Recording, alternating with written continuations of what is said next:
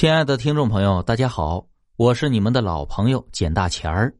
咱们今天要讲的故事叫《他取代了我》。刘洋是一名大学生，属于念着自己不喜欢的专业，每天绞尽脑汁想办法逃课的那种。一天，刘洋逛自己学校的贴吧，突然看到一张专门替别人喊上课喊到的帖子，收费还不贵。哎，刘洋对这个服务很感兴趣，立即联系对方说要尝试一下。帮刘洋上课喊到的人是个瘦瘦的男生，自称陈兵。这个陈兵跟营养不良似的，脸色苍白的渗人。刘洋觉得呀，可能是陈兵家里条件比较差，所以才出来做替别人喊到这种兼职吧。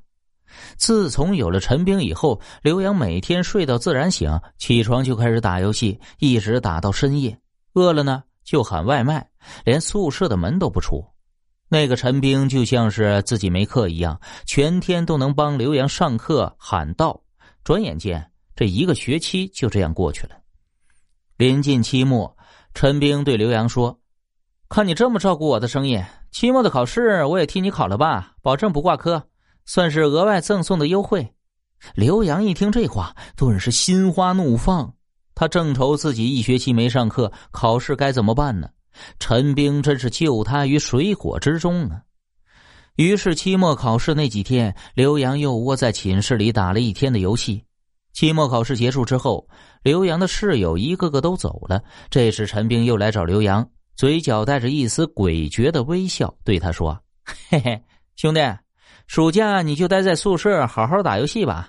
我家也挺远的，回去一趟也不方便。”我替你回去吧，刘洋想了想，觉得这样也不错。